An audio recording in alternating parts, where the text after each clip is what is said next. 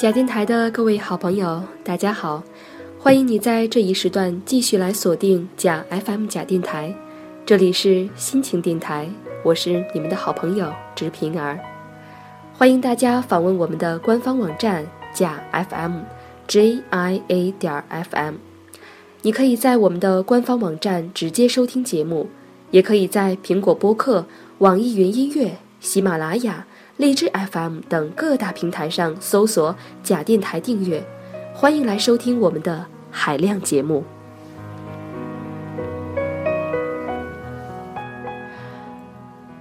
最近有一个快毕业的学妹来问我，她说：“学姐，你能不能告诉我，刚刚进入职场的时候，遇到工作上的难处了该怎么办？还有就是从校园过渡到职场。”人的心态该怎样调整？另外就是，刚刚开始工作的时候收入不高，该怎么解决生存的问题？这一刻，我看见朋友圈里有人发了一条状态，说：“十年后你回头看今天这一刻，自己所遭遇的一切，那都不叫事儿，真的。”然后我给他回复说：“哪里需要十年？”一年的光景就足够让你感觉千山万水、物是人非了。最近跟一些老同学聊天，说起刚进入职场第一年的感觉，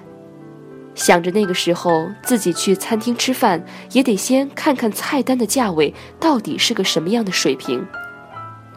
有个男生说自己那一年连续一个月都在楼下的快餐店点一份麻婆豆腐。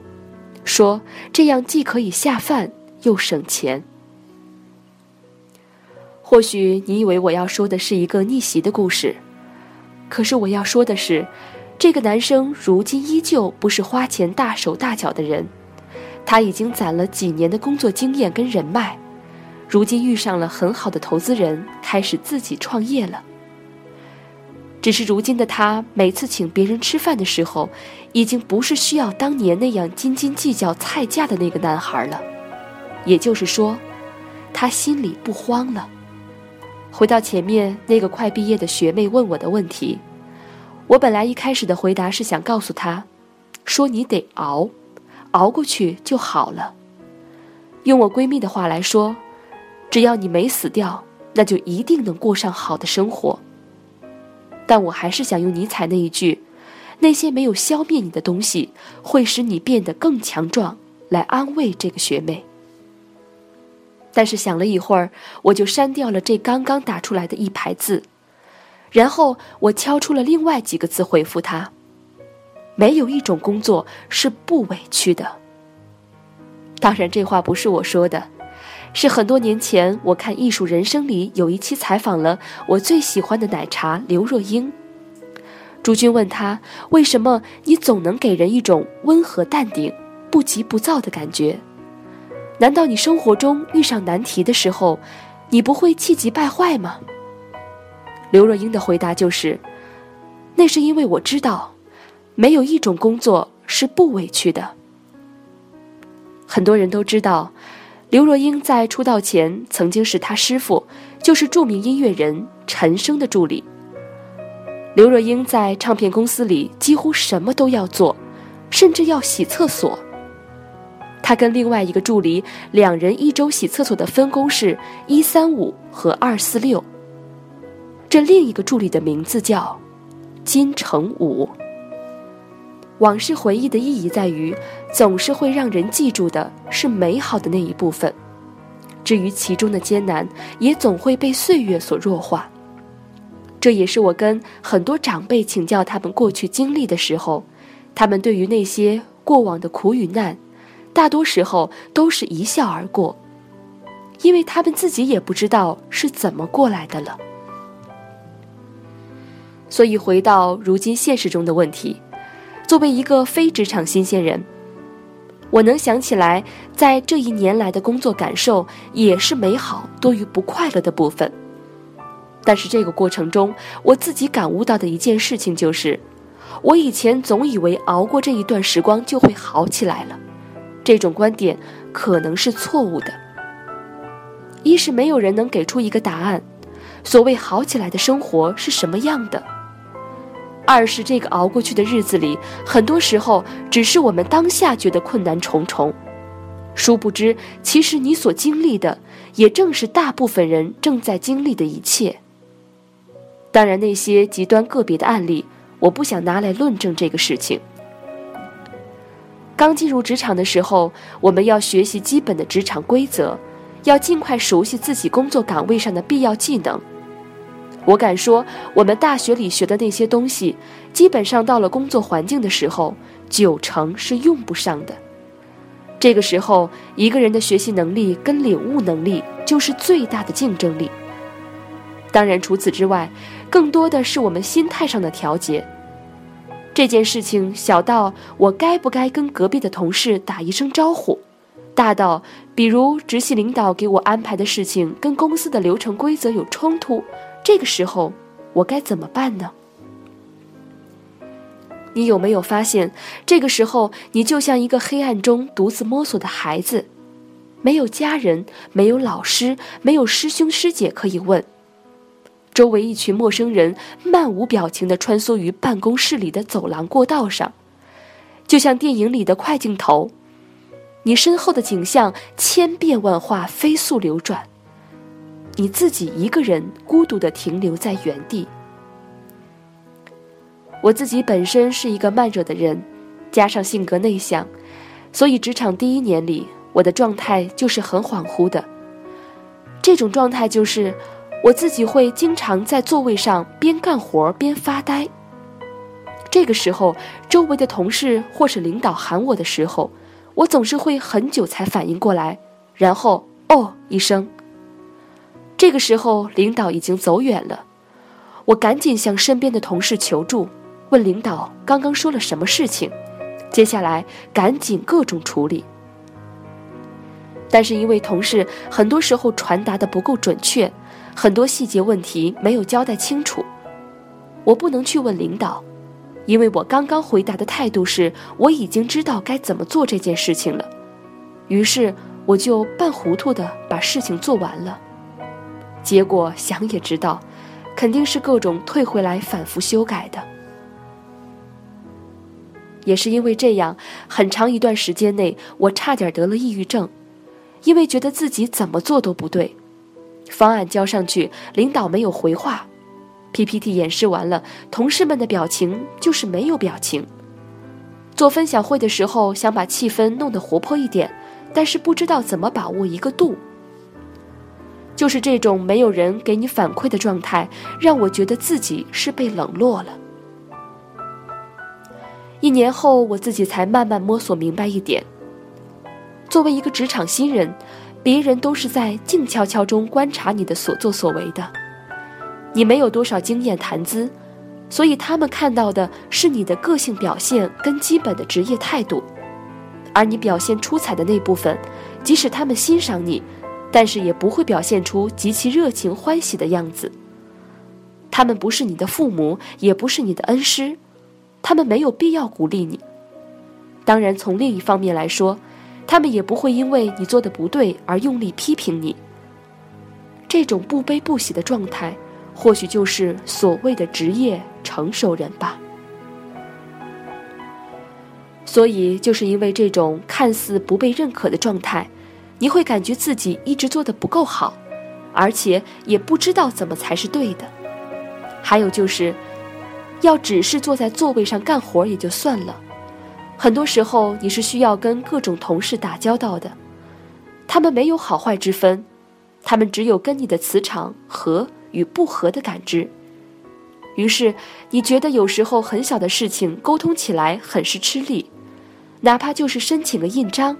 哪怕就是填一个流程审批表，一步步关卡让你觉得就像冒险游戏一样。只是在这场游戏里，没有刺激好玩的那一部分。只剩下闯关的寸步难行了。也是一年后，我才明白这一点。那些你看上去吃力的部分，其实恰好就是维持职场有序进行的准则所在。正是这些你当年看起来死板麻烦、密密麻麻的种种规则制度，才是一个新鲜职业人学习到东西最快的教材。因为这些准则都是一年年完善补充过来的。你熟悉的越多，适应的越快，你的焦虑感就更减少的多一些。很久以前，我一直也都告诉自己，说熬过了这一段时间就好了。但是我慢慢发现，熬这个字已经不能带给我力量了。我渐渐意识到，当我职业上开始有所积累，我期待自己可以管理一个团队，接一个好的项目。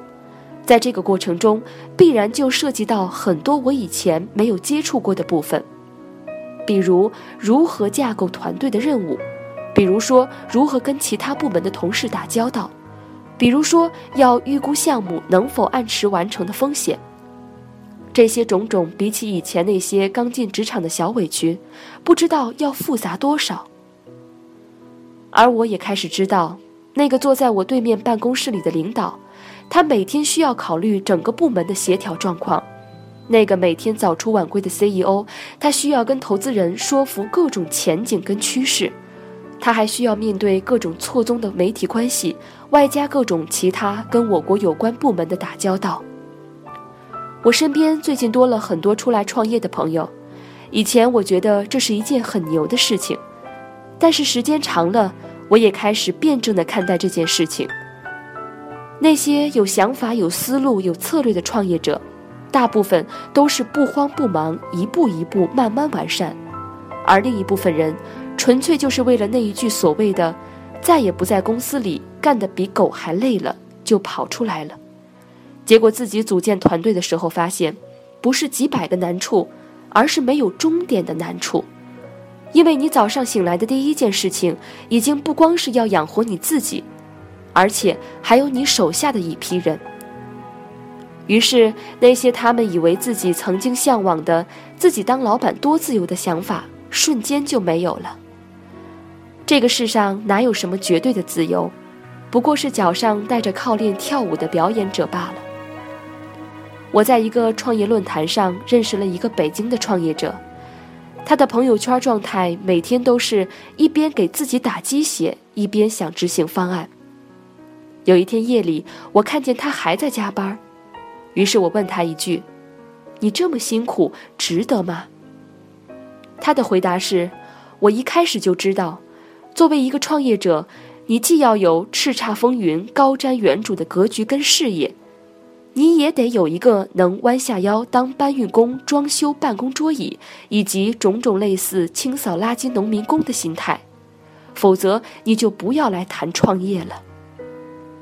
他还告诉我，无论你是一个创业者还是职业人，你会发现每个阶段都有对应的难处，每个角色都会有对应的难题。这个世界不会因为你是一个打工的就让你的苦多一些，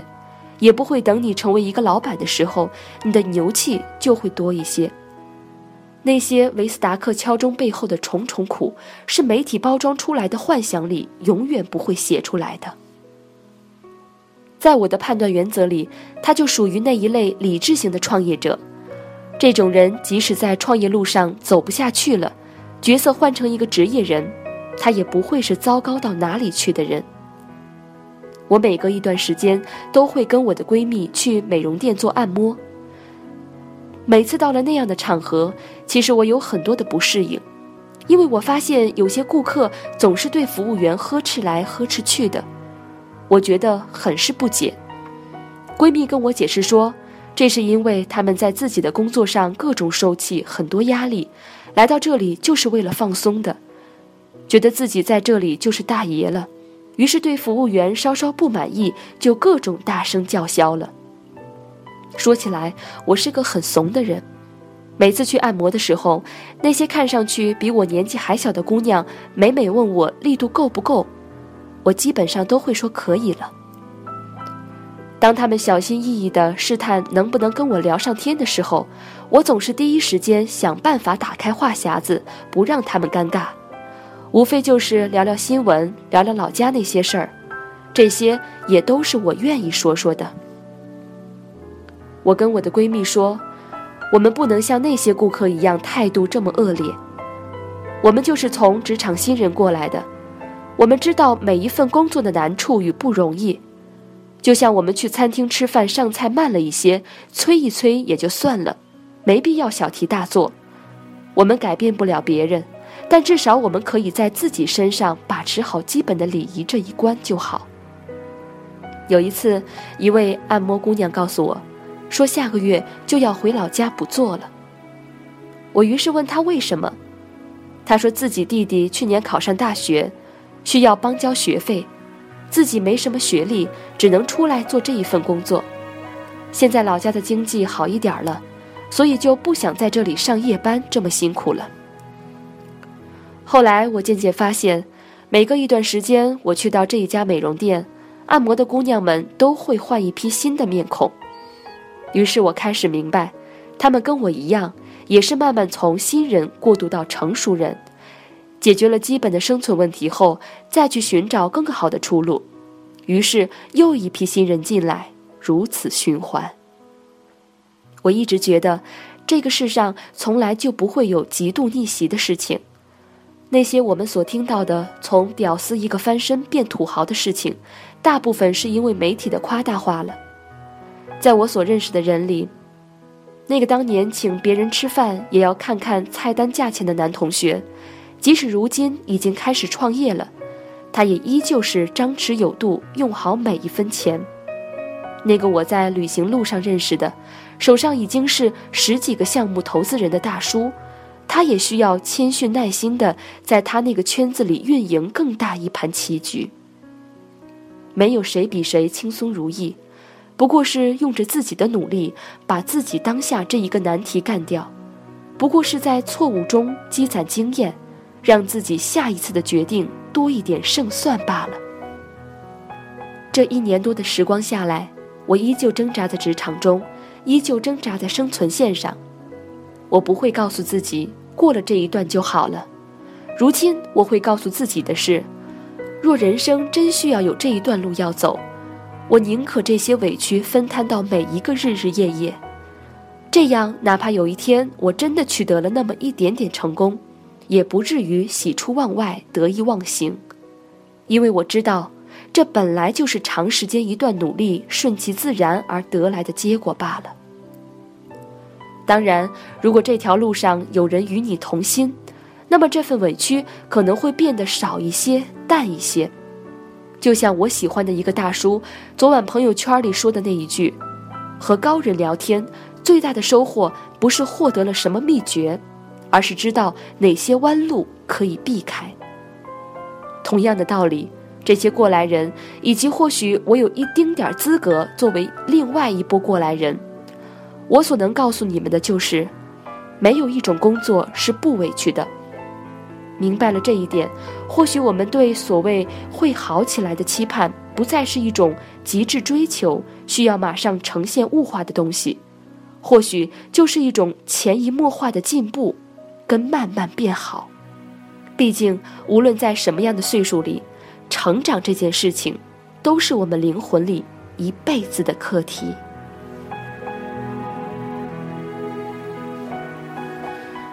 节目之后，欢迎你登录到新浪微博和微信，搜索“假电台”来关注我们，把你喜欢的故事推荐给我。好了，今天的节目到这里就全部结束了，感谢您的收听，我是直平儿，我们下期再见。